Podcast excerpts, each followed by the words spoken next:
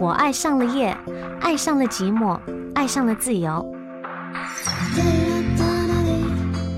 在黄昏，我把我的回忆散落到夕阳中；在夜里，我把我的心事写到寂寞的电波里。大家好，我是 Yvonne 许慧欣。今晚我和子轩有约。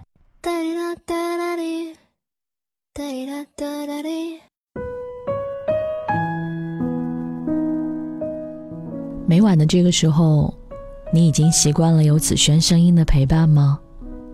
今晚，这个故事的名字有一点点的沉重。你不娶我，要你有什么用？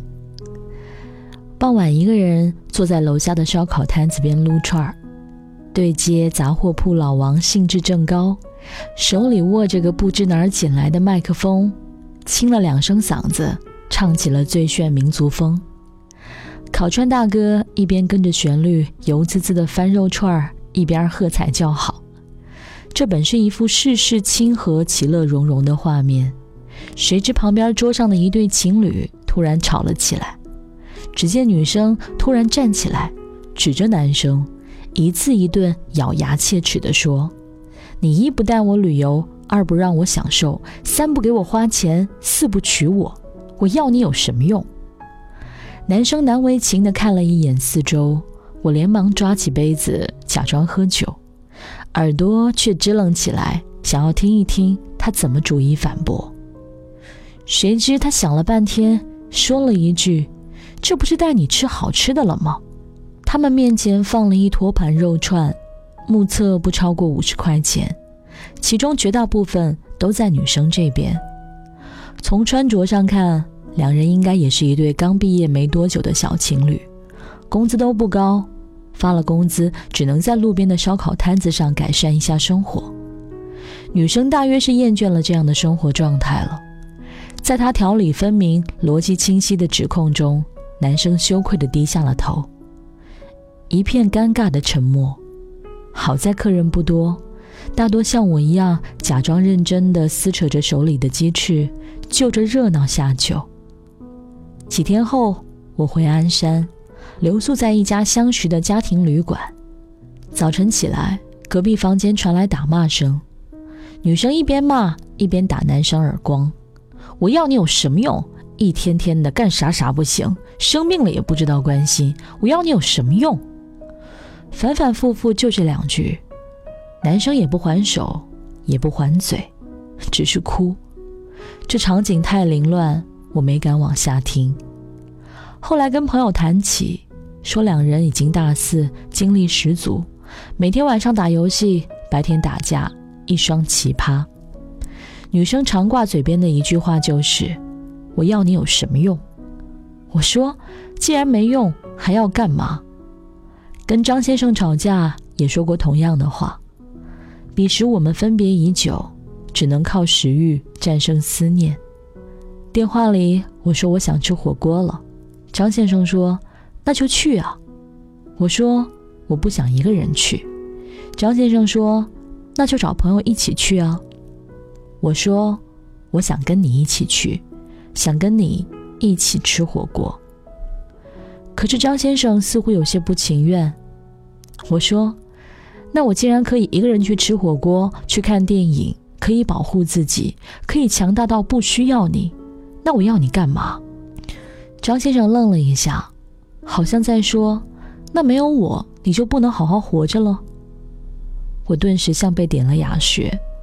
等我已经完全学会打理一个人的生活，处理好闲暇时间，回头才要想一句：两个人谈恋爱究竟是为了什么？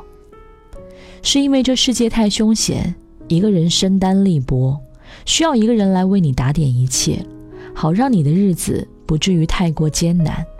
还是说，在年轻的时候，我们已经满足不了自己透支的消费欲，需要一个人来帮你刷卡付现？你需要一个人无微不至的关心，细致周到的呵护，需要他月月工资卡上交，自己分文不花，需要他唯命是从。必要时又能化身英雄，需要他带你旅行，一览世间繁华；需要他当牛做马，为你却能一掷千金。所以，相爱是因为需要对方在物质上和精神上带来的双重安全感，是这样吗？可是，凭什么呢？凭什么他要带你旅游，带你享受？凭什么他要为你一掷千金当牛做马？凭什么他存在你身边的意义仅仅变成了有用？原本对方没有义务做的，为你做了，是因为爱。可我们有什么权利将这些变成对方的义务呢？想不明白。带着一定的标准寻找爱情，带着不低的期望值与对方相处，脑海中已经有了对方应该怎样怎样的预想。当对方做不到的时候，便要失望。问一问，要你有什么用？其实这不过是将原本好好爱自己的义务转嫁给了别人，将原本应该两个人一同努力的责任推诿给了对方。两个本来应该独立前行的灵魂，因为遇见彼此，相互扶持，前行才更有力。而在质问对方有什么用之前，何不问问自己？为这段感情又做过什么事情？适当的示弱表示需要对方是两个人爱情的调和剂，而过分的要求和苛责，是不是却成了自私的体现？两个人在一起，带着加倍的勇气去探索未知的世界，总要好过一个人挂在另一个人身上，成为难以前行的负累。如果自己都打点不好自己的生活，有什么资格要求对方来改变自己的人生呢？我要你有什么用？大概是一个人时候过得也挺好，而你的出现让两个人的世界更好玩了吧？我是子轩，和你说晚安喽。你就直接回头吧，他在等着你。不要怕我会哭泣，早就在心底。想想你说过的话，其实我们不虚假，那就好吧。其实你对我不差，别对我食之无味，弃之可惜。虽然你还有感觉，但不是爱情。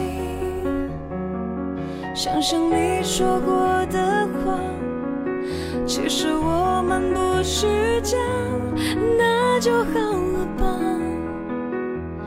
这些够了呀。我们的爱情是秘密，不能成立。就算我爱你，也不能够说明他在你身边逗你开心。我只不过让你歇斯底里，你就让我跟着你一起。的事情说好不提起，让我们都能够清晰。你和他是不变的定律。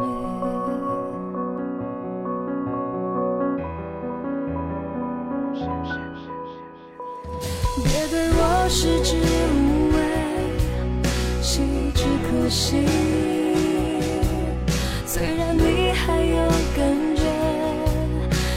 不是爱情。想想你说过的话，其实我们不虚假，那就好了吧，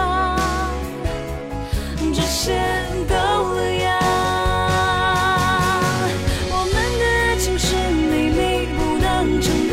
就算我爱你，也不能够说明他在你身边逗你开心。我只不歇斯底里，